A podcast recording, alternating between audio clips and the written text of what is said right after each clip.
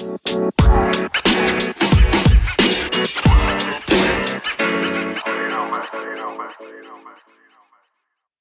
à tous, c'est Pierre Gaillard, j'espère que vous allez bien et que vous êtes au calme au programme du jour, un épisode qui s'annonce très très cool. Je vais recevoir aujourd'hui et durant ces prochaines minutes un jeune entrepreneur récidiviste, il va nous parler de son expérience et de comment il a créé plusieurs entreprises seul et avec peu de moyens. Je suis ravi de recevoir une personne pour qui j'ai un œil attentif depuis maintenant plusieurs mois, le très énergétique fondateur de Switch, Guillaume Peters. Salut Guillaume. Salut Pierre. Si tu le veux bien, je te laisse te présenter à nos auditeurs. Avec plaisir. Bah écoute, je m'appelle Guillaume Peters, j'ai 25 ans, je suis lyonnais. Euh, j'ai fait mes études à l'ISG euh, Lyon, je suis également parti à l'ISG Paris et j'ai fini mes études à, New York en 2018 et ça fait deux ans que euh, j'ai décidé d'entreprendre. Ok, bah justement, qu'est-ce qui t'a donné envie d'entreprendre? Quel a été le déclic qui a fait de toi un entrepreneur? Alors, il n'y a pas forcément de, déclic vraiment du jour au lendemain qui m'a donné envie d'être entrepreneur. C'est vraiment une envie et euh, quelque chose que limite j'ai en moi depuis, euh, depuis vraiment tout petit. C'est-à-dire que déjà depuis le collège, euh, je savais que je voulais être mon propre patron. Déjà, je le disais, je le disais un petit peu à, tout le monde. Donc j'ai fait quelques tests de création de boîte depuis le collège, ensuite au lycée ou, et en école de commerce. J'ai toujours fourmillé d'idées qui sont venues en moi, de business, et euh, j'ai décidé de passer le pas à la fin de mes études. Mais voilà, c'est pas vraiment un déclic qui, euh, qui est venu du jour au lendemain, c'est plutôt un, quelque chose qui, euh, qui, a mûri en moi depuis, depuis pas mal d'années. Et au bout d'un moment, je me suis dit, bah voilà, c'est le moment, il faut y aller, quoi. D'accord, donc c'était au plus profond de toi et tu as décidé donc euh, de franchir le pas à la fin de tes études, mais tu avais déjà euh, essayé euh, plusieurs fois par petits projets durant tes études. voilà, exactement. Ok. Bah écoute, ce qu'on va faire, c'est qu'on va évoquer bah, ton tout début de carrière d'entrepreneur. Aujourd'hui, bon, tu as une boîte qui s'appelle Switch, on y reviendra un, peu plus tard, mais tu n'en es pas à ton coup d'essai avec Switch. Parle-nous de l'avant-Switch, justement, ce que tu as fait avant et ce qui a, euh, par cause à effet, créé Switch. Bien sûr, alors effectivement, c'est un, petit peu une, euh, démarche de, cause à effet qui, fait qu'aujourd'hui j'ai créé Switch. J'ai décidé d'entreprendre à la fin de mes études euh, en créant une, un business qui s'appelle l'agence Unza. Et l'agence Unza, en fait, c'était une plateforme de colocation intergénérationnelle. donc, en fait, on proposait de mettre en relation des seniors, des personnes âgées qui avaient des chambres disponibles chez eux avec des étudiants partout en France qui étaient dans le, dans le besoin de trouver un hébergement euh, pour leurs études. Du coup, j'ai commencé par, euh, par l'agence Unza directement à la fin de mes études. J'ai fait ça pendant 6 mois, 7 mois, 8 mois où j'ai vraiment euh, testé un petit peu le, marché. Donc, c'est-à-dire que j'allais, par exemple, à, la fin des marchés à 8h, 9h du matin, j'allais distribuer des petits flyers aux, aux personnes âgées pour, pour leur parler du, du business. Malheureusement, tous les seniors ne veulent pas accueillir chez eux des étudiants, donc c'était très très compliqué. En plus, moi je venais avec ce côté un petit peu start-up, business qui dérangeait un petit peu. Si j'avais pris le, problème euh, d'une manière un petit peu plus euh, tournée associatif, euh, etc., ça aurait peut-être un petit peu plus marché. Mais voilà, j'ai testé pendant 6-7 mois ce business de, de colocation intergénérationnelle.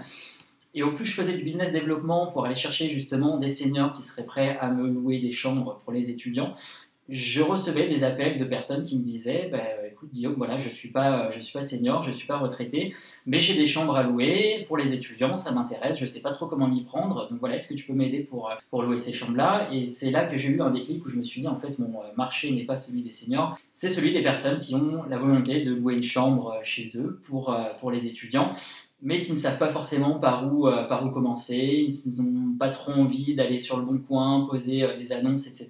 Donc je me suis dit, je vais lancer ce business-là en apportant justement cet accompagnement pour les personnes qui souhaitent louer des chambres et ensuite les relouer derrière pour, euh, pour les étudiants. Donc ce business-là, j'ai transformé donc, de l'agence Musa, c'est passé à Student Match.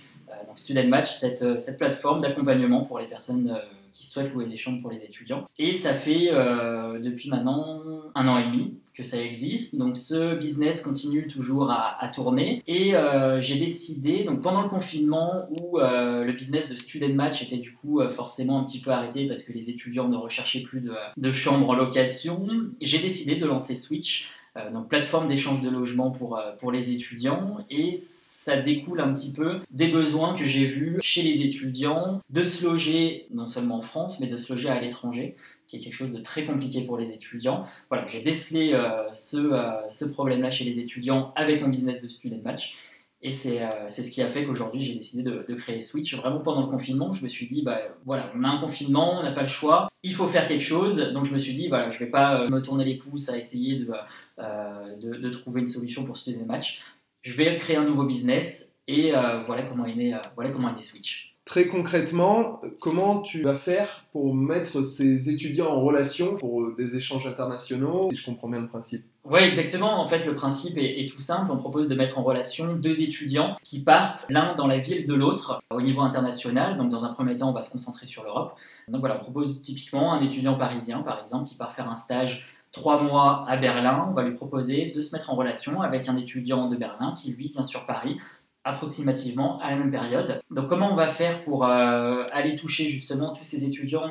Déjà en France, ça va être assez compliqué, mais en plus en Europe, dans tous les pays d'Europe, on va essayer de jouer sur deux axes majeurs de développement. Le premier, ça va être tous les partenariats avec les écoles, les universités, les agences qui s'occupe de trouver des stages à l'étranger pour les étudiants. On va essayer de nouer vraiment des partenariats solides avec, euh, avec ces établissements pour euh, toucher le plus d'étudiants possible en France, mais aussi à l'international. Alors pourquoi? Parce que quand on va faire un partenariat avec un établissement en France, cet établissement en France va avoir, lui, des partenariats avec des écoles et des universités à l'étranger. Donc l'objectif, c'est qu'on touche euh, bah, tous les partenaires de notre, de notre partenaire en France.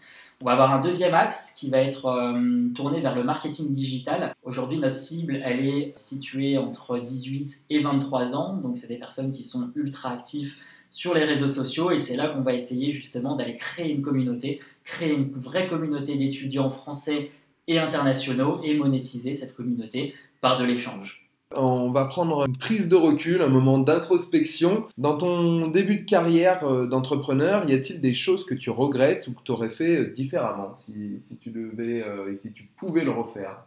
Peut-être la peur quand on commence à entreprendre, quand c'est la première fois, quand c'est la première fois qu'on va décrocher notre téléphone, qu'on va aller parler à un client, qu'on va aller parler à un partenaire cette peur-là intrinsèque qui fait qu'on n'est pas au top de soi-même, qu'on n'est pas euh, aussi bon qu'on voudrait, euh, qu'on voudrait l'être parce que justement on a peur de la réaction de notre, euh, de notre client, de notre partenaire. On a un petit peu peur voilà, d'avoir un retour négatif ou alors de se prendre une, une, baffe en pleine gueule et que la réalité nous explose un petit peu en, pleine, en pleine figure. Cette peur-là, aujourd'hui, elle s'est un petit peu dissipée parce que du coup, ça fait la, la c'est un petit peu le troisième business que je lance en deux ans. Et cette, euh, cette peur-là, elle se dissipe au, au, fil du temps. Mais euh, voilà, si euh, je devais recommencer deux ans en arrière, et si c'est un conseil que je peux donner aux, aux, étudiants ou alors aux, jeunes qui veulent entreprendre, c'est ne pas avoir peur. Il n'y a pas de, il y a pas, il y a pas de perte. On a tout à gagner à entreprendre. Et il ne faut pas avoir peur, il faut y aller et même se prendre des, des gifles en pleine figure, si je puis dire. C'est bon pour, c'est bon pour, pour l'entrepreneur. Ça fait partie du jeu. Ça fait partie du jeu. Ça fait grandir. C'est ça. bon, très bien. Ok, Guillaume. Bah, écoute, c'est déjà la fin de cette P1. On va attaquer la P2 où je vais te poser des questions sur le fait bah, que tu entreprennes seul et avec peu de moyens. On va également évoquer tes inspirations. Restez bien avec nous. On se retrouve maintenant dans la P2. Nous revoilà donc dans la seconde partie de cet épisode. Je vais te poser euh, des questions. On va commencer par celle-ci. À quel âge as-tu créé ta première boîte? Alors, j'ai créé ma première boîte à 23 ans, directement après euh, la sortie de mes études en école de commerce. Euh, alors, c'était pas forcément une vraie boîte en tant que telle, parce que j'ai pas créé de structure, SAS ou autre. J'étais en micro-entreprise et euh, voilà, je voulais vraiment me lancer dans l'entrepreneuriat tester une idée, tester euh, un produit sur le marché. Euh, donc voilà, je ne suis pas passé par la case salariat, j'ai directement euh, sauté dans le grand bain, si je puis dire, de l'entrepreneuriat directement à 23 ans, après mes études. D'accord, donc ça t'a permis de tester un, MVP, le fameux Minimum Viable Product, donc qui permet de tester euh, avant de te lancer, comme tu dis, dans le grand bain euh, par la suite. Donc, ok. Tu te rappelles du budget que tu t'étais euh, fixé justement pour la création de cette première auto-entreprise? Alors, je m'étais pas fixé de, de, budget dans le sens où l'objectif de ce premier projet était justement d'essayer de tester un marché, d'essayer de tester un produit sans dépenser d'argent. C'était vraiment quelque chose qui me tenait à cœur Euh, je savais euh, que euh, voilà, les boîtes qui marchaient aujourd'hui, c'était le digital, les plateformes de mise en relation, etc. Et moi, voilà, je savais que je voulais me lancer dans ce, dans ce, dans ce domaine-là. Et aujourd'hui, on peut se lancer justement dans, dans l'entrepreneuriat sans beaucoup d'argent. voilà, c'était vraiment, c'était vraiment un objectif, c'était vraiment quelque chose qui me tenait à cœur, c'est de, d'entreprendre sans dépenser des milliers et des cents. Et c'est vrai que c'est peut-être quelque chose qu'on ne dit pas assez euh, aux, étudiants, c'est que pour entreprendre, on n'a pas besoin de 40, 50, 100 000 euros. On peut commencer à entreprendre avec vraiment euh, très peu de moyens. Concernant ta première entreprise, il y avait quand même une mise en relation via un site internet. C'est, euh, je me rappelle du principe. Comment tu as fait justement pour faire en sorte que ça ne te coûte pas Alors aujourd'hui, il y a énormément d'outils qui existent. heureusement pour nous, jeunes entrepreneurs, c'est ce qu'on appelle le no-code. En fait, aujourd'hui, on entend de plus en plus parler. Le no-code, c'est tout simplement le fait de créer un site internet sans être obligé de coder vraiment dans le dur. Donc en fait, c'est des sites web comme un Wix euh, ou autre, qui permettent de créer une plateforme qui soit ultra professionnelle, vraiment quelque chose de carré, qu'on peut présenter à des clients, à des partenaires, etc., sans coder une seule ligne. Euh, de site internet. De site internet, exactement. Ok, donc tu nous as parlé de Wix, moi je pourrais parler de WebNode. WebNode, pareil, c'est une plateforme qui permet de faire un site internet alors qu'on ne sait pas du tout coder. Personnellement, je l'ai utilisé euh, pour euh, ma dernière euh, activité secondaire, l'agence d'animation événementielle Speak Event. Donc voilà, vraiment pour 70 euros, 80 euros par an, enfin vraiment, c'est vraiment pas grand chose. On peut avoir un site internet. Voilà, exactement. Moi, j'ai commencé à entreprendre avec 80 euros, euh, un site internet euh, no code, et j'ai réussi à avoir mes premiers clients justement via ce site internet. Ok. Tu as eu recours par la suite à ce qu'on appelle de la love money ou une levée de fonds? Alors, je vais peut-être euh, parler un peu de la love money avant de lancer dans cette question. La love money, c'est ce premier tour de table on va dire, euh, avec euh, la famille, avec euh, les amis qui vont nous donner ou nous prêter de l'argent pour réaliser notre projet. On peut parler également de 3F, donc tout ce qui va être Friends, Family and Fools. Donc Fools, c'est les passionnés. Est-ce que tu as eu recours justement à ce Love Money pour commencer ton projet? Alors non, justement, pour revenir à, ma réponse juste d'avant, il y avait vraiment quelque chose qui me tenait à cœur, c'était d'entreprendre, de tester une idée que j'avais, sans forcément dépenser d'argent. Donc moi, je voulais pas dépenser d'argent personnellement, donc euh, j'avais un petit peu de mal à me dire je vais aller en demander à mes amis, ma famille, euh, etc. Euh, donc non, j'ai vraiment commencé avec 80 euros pour créer mon site internet et je n'ai pas eu recours également à de levée de fonds contrairement à ce qu'on pourrait croire euh, et entendre dans de nombreux médias, euh, où euh, la levée de fonds est quelque chose de très facile, on peut lever des fonds un petit peu comme ça. En fait, la levée de fonds, les investisseurs investissent dans une entreprise à partir du moment où on a une preuve de marché. Preuve de marché, c'est un client, deux clients, une dizaine de clients qui me payent pour ce que je fais. Donc il faut vraiment avoir une, première preuve de marché, des premiers clients, euh, une entreprise qui tourne quand même un petit peu avant d'avoir euh, recours à la levée de fonds. Donc non, moi j'ai pas euh, eu recours à, la levée de fonds ni à la, love money. j'ai vraiment décidé, c'était quelque chose qui encore une fois me tenait à cœur, c'était d'entreprendre sans forcément beaucoup de, beaucoup de moyens. Et aujourd'hui avec les outils qui existent, on y arrive. Ok, je pense qu'on a compris un peu la démarche qui était euh, la tienne. Aujourd'hui, il me semble que tu es donc tout seul dans ta boîte. Est-ce que tu as déjà pensé à intégrer un associé? Alors non, effectivement j'entreprends euh, j'entreprends seul euh, depuis le début. J'ai pas eu malheureusement cette chance euh, de trouver un ami en école de commerce avec qui on s'est dit bon on va refaire le monde avec une entreprise qui va qui va cartonner. Malheureusement, alors ça se passe assez souvent comme ça pour les fondateurs et puis pour les entreprises, c'est-à-dire qu'ils se rencontrent en, en école de, commerce, en école d'ingénieur, à l'université et décident de, de créer une, une, boîte ensemble. Moi malheureusement j'ai pas eu cette chance-là de rencontrer cette personne et donc j'ai commencé à entreprendre seul. J'ai quand même eu l'idée et puis l'envie d'avoir un associé pour mon nouveau projet Switch parce que Switch demande quand même un certain, euh, un certain niveau de, technicité au niveau de, euh, au niveau de la plateforme, c'est-à-dire que Switch est une plateforme qui met en relation des étudiants. Donc les étudiants doivent pouvoir déposer des annonces, doivent pouvoir discuter entre eux via une messagerie interne. Ça, c'est quelque chose qui demande quand même un certain niveau euh, pour, euh, pour coder ça. Donc j'ai eu effectivement une démarche de vouloir rechercher un associé CTO, donc Chief Technical Officer, une personne qui va s'occuper du développement de la plateforme. Malheureusement, j'ai pas trouvé cet associé-là, donc j'ai quand même trouvé une solution pour développer euh, ma plateforme sans, sans associé. Mais comme je le dis assez souvent, il vaut mieux être seul que mal accompagné. Et pour l'instant, j'y arrive, j'y arrive assez bien. Bon, bah c'est cool. Euh, à terme, tu souhaites rester seul ou pas forcément si tu as l'opportunité par la suite euh, d'avoir euh, voilà, ce fameux CTO qui, qui débarque Est-ce que, est que tu l'accueilles les bras ouverts Comment tu, tu, vois les choses pour la suite?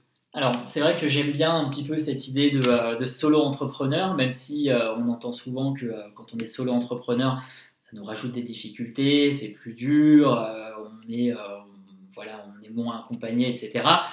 Malgré ça, moi j'aime bien cette idée de, solo entrepreneur et de se dire qu'on bâtit vraiment quelque chose euh, soi-même, de ses mains, de, la sueur de son front, si je puis dire.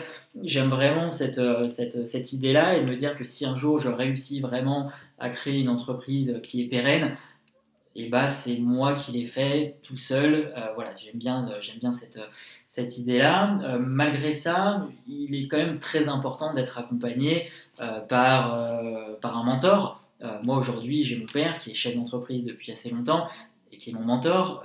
je suis dans un incubateur, j'ai des amis qui m'accompagnent. Il est très important, malgré tout, quand on est solo entrepreneur, de s'accompagner. c'est très dur tous les jours de se lever le matin et d'être motivé tous, tous les jours, tous les jours, tous les jours. Et si on n'est pas accompagné justement par, par des mentors, par un incubateur, par des personnes qui croient en vous, c'est quasiment impossible. Donc effectivement, j'aime être solo entrepreneur, mais il faut quand même être accompagné et c'est très important. Ok, je comprends tout à fait. Je te remercie pour l'énorme passe décisive que tu es en train de me faire. La prochaine question, ça concerne les entrepreneurs et les leaders qui t'inspirent justement. Si tu devais sortir euh, quelques entrepreneurs qui t'inspirent, ben, tirer, vers qui? Alors, j'aime beaucoup euh, lire euh, les biographies des, des entrepreneurs et j'en ai j'en ai quelques-uns qui m'ont euh, vraiment inspiré et motivé euh, et qui me motivent toujours euh, aujourd'hui pour, pour créer et puis développer la société.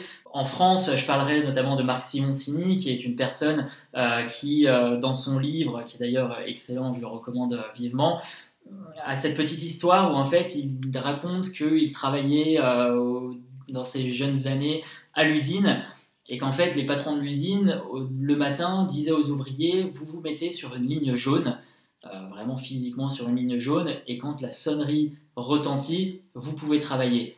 Et lui c'est vraiment quelque chose qui l'a marqué et qui l'a euh, limite traumatisé. Il s'est dit plus jamais je veux que quelqu'un me dise tu te mets sur une ligne jaune et dès qu'une sonnerie retentit tu travailles. Euh, bah, je parlais de Marc Simoncini en France mais après pour être un petit peu plus dans la caricature, mais c'est malgré tout euh, euh, des, exemples. Bah, je parlerai de Steve Jobs, euh, d'Elon Musk. Steve Jobs, j'ai sa biographie, j'ai dû la lire cinq fois tellement ce personnage est incroyable et inspirant. on a également le créateur de Zappos, Tony Ish, qui a, qui a écrit le livre L'entreprise du bonheur. On a également euh, le livre de Jean-Baptiste Rudel, le créateur de, de Criteo. Euh, voilà, il y a tous ces grands entrepreneurs qui, nous ont donné la chance de, connaître leur histoire via des bouquins. N'hésitez pas à aller lire vraiment euh, la biographie de ces entrepreneurs et vous verrez y a un moment où vous êtes un petit peu dans le, côté down, un petit peu au bout du rouleau, n'hésitez pas à justement lire ces biographies et vous verrez que l'entrepreneuriat n'est pas un long fleuve tranquille pour personne. Toi, justement, quand tu es un peu down, euh, parce que c'est vrai que c'est une succession de up et de down, l'entrepreneuriat, parfois on va avoir une super nouvelle qui va nous réjouir pendant toute la journée, et puis cinq minutes après, en fait, on va avoir la pire des nouvelles qui va nous flinguer la journée. Donc c'est vrai que c'est un peu, euh, c'est un peu euh, les montagnes russes en termes émotionnels. Toi, c'est vraiment par la lecture que tu arrives à, garder un mood vraiment de, winner? Bien sûr, quand on est au, down, quand on est down et qu'on est un petit peu au bout et qu'on a appris une mauvaise nouvelle pour notre entreprise, on prend vraiment ça à cœur et du coup ça, ça, nous met un petit peu euh, plus bactère. Et euh, ce qu'il faut se dire, c'est qu'on n'est pas tout seul. Euh, nous, on voit un petit peu sur les réseaux sociaux, dans les médias, la réussite de tous ces entrepreneurs, de Marc Simoncini, de Jacques-Antoine Granjon de vente privée, d'Elon Musk, Steve Jobs, etc., etc. on voit leur réussite, on voit ce qu'ils ont accompli. Mais ce qu'on sait moins, c'est comment ils y sont arrivés. Et en fait, en lisant du coup la biographie et puis l'histoire de ces personnes, on comprend que toutes ces personnes qui ont réussi, eh ben, en fait, ils sont passés par les mêmes, les mêmes étapes que nous. Ils ont eu des coups durs énormes, ils ont eu euh, euh, des complications, ça a duré longtemps pour eux. On peut parler de, Blablacar, par exemple, euh, qui a mis 10 ans à, trouver, à trouver sa clientèle, à trouver son marché. Et le mec, pendant 10 ans, il n'a pas arrêté, il a continué, il a cru. Et du coup, quand on sait que toutes ces personnes qui sont un petit peu nos, nos idoles, qui sont un petit peu les personnes à qui on voudrait ressembler plus tard, sont passés par ces étapes-là, ça redonne un petit peu de la motivation et puis on, voilà, on se dit, on relativise et puis on y va quoi. On a beaucoup parlé des entrepreneurs là ces, ces, dernières minutes. On va parler maintenant des entreprises pour lesquelles tu as pris quelque chose en créant Switch ou les, les autres boîtes que tu as eues avant. Alors, la boîte qui m'impressionne le plus de par son parcours et puis de par euh, où est-ce qu'ils ont commencé et où est-ce qu'ils sont arrivés aujourd'hui, bah, c'est Airbnb en fait. Encore une fois, j'ai lu le livre des fondateurs d'Airbnb.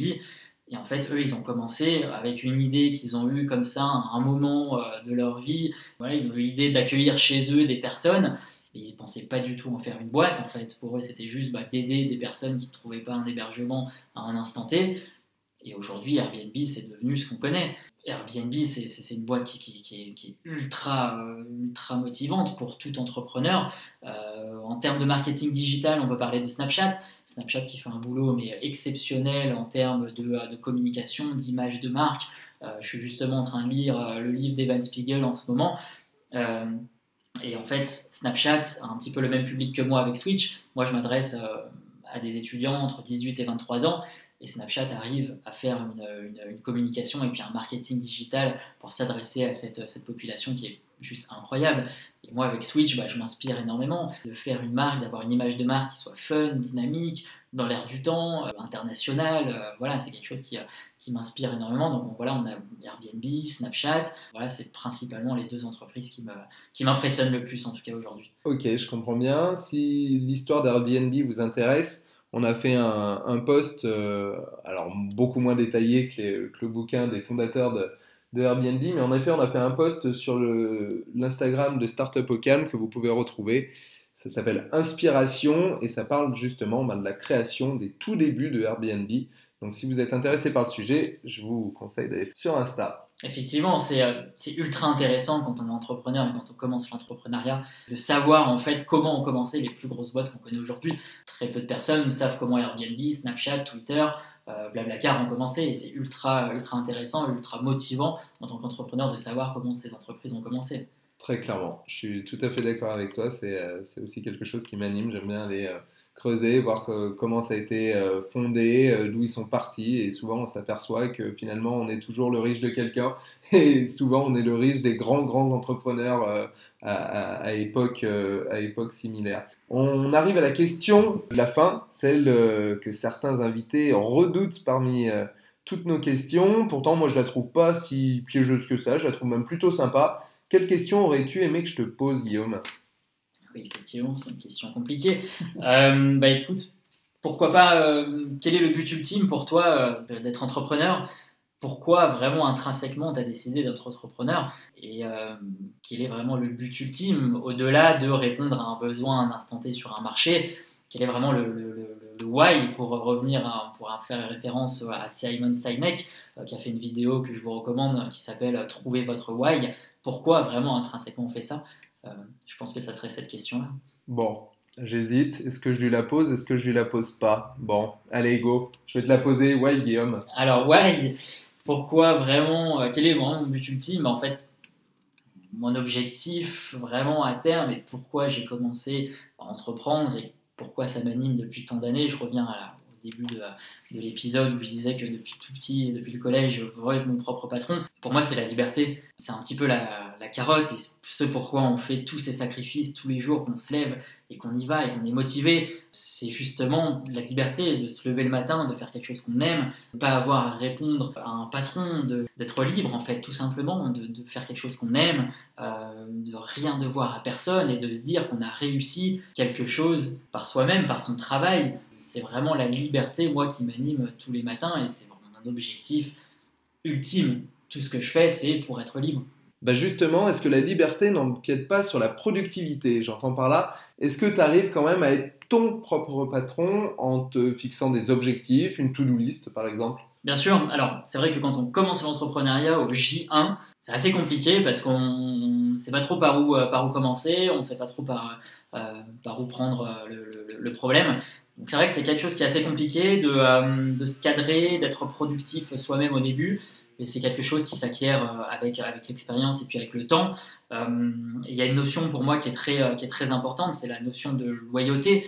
Mais pour ça, il faut être, euh, loyal envers soi-même. Encore une fois, euh, c'est bien beau de vouloir la vie d'entrepreneur, de patron euh, qu'on voit, mais pour ça, il faut se lever le matin et se dire, bah, il n'y a que nous pour faire le travail, en fait. Il n'y a personne qui va le faire à, notre place. Donc, il y a cette notion de loyauté envers soi-même. Il y a également la notion de loyauté envers les autres. Entreprendre, c'est pas forcément une, expérience qui, qui est personnelle, ultra personnelle. Alors, elle l'est, mais quand on entreprend, on entreprend également avec son entourage, avec sa famille, avec ses amis, des personnes qui croient en vous. Et on doit être loyal envers ces personnes-là. On ne peut pas dire euh, j'entreprends, je crée ma boîte, le crier euh, sur tous les toits, et puis euh, derrière ne, pas travailler. Ça, c'est pas possible. Donc effectivement, il y a deux notions, cette notion de loyauté envers soi-même et la loyauté envers les autres. Dernière question, vraiment pas piège celle-là. Comment on peut te retrouver et retrouver les aventures de Switch? Alors, on peut me retrouver sur LinkedIn, Guillaume Peters. Euh, n'hésitez surtout pas à venir me poser des questions sur l'entrepreneuriat, sur euh, vraiment euh, ce qui vous fait plaisir. Moi, ça m'aurait fait plaisir d'avoir quelqu'un qui a deux ans de plus d'expérience en entrepreneuriat que moi pour répondre à mes questions. Donc, vraiment, n'hésitez pas, Guillaume Peters sur LinkedIn. Et concernant Switch, vous pouvez nous suivre sur Instagram, Switch Europe, donc Switch S 2W du bas Europe. Donc vous retrouverez euh, pas mal de contenu assez intéressant euh, si vous partez à l'international euh, en tant qu'étudiant. Et bien sûr, vous pouvez nous retrouver sur notre plateforme switch.eu si vous partez à l'international en stage, en échange universitaire ou un séjour linguistique en 2000, fin 2020 ou 2021. voilà, vous pouvez venir déposer votre annonce sur notre plateforme et trouver un hébergement à l'étranger assez facilement. Eh bien écoute Guillaume, je pense que le message est très bien passé. Je te remercie, ça m'a fait vraiment super plaisir de passer ces quelques minutes avec toi. Je continuerai bien évidemment à veiller au développement de Switch et je suis certain que nos auditeurs aussi. Merci. Cet épisode avec Guillaume est désormais terminé. Si vous l'avez aimé, je vous invite à le partager, mais également à vous abonner à notre podcast via la plateforme sur laquelle vous nous écoutez actuellement. Les réseaux sociaux sont toujours ouverts, donc Instagram Startup OKLM, on vous poste un super contenu, aucune question reste sans réponse, bref, vous n'avez plus aucune raison de ne pas être abonné à nos pages. On se retrouve dès le 1er décembre pour un nouvel épisode. Et d'ici là, likez, commentez, partagez, Startup au calme et votre ami.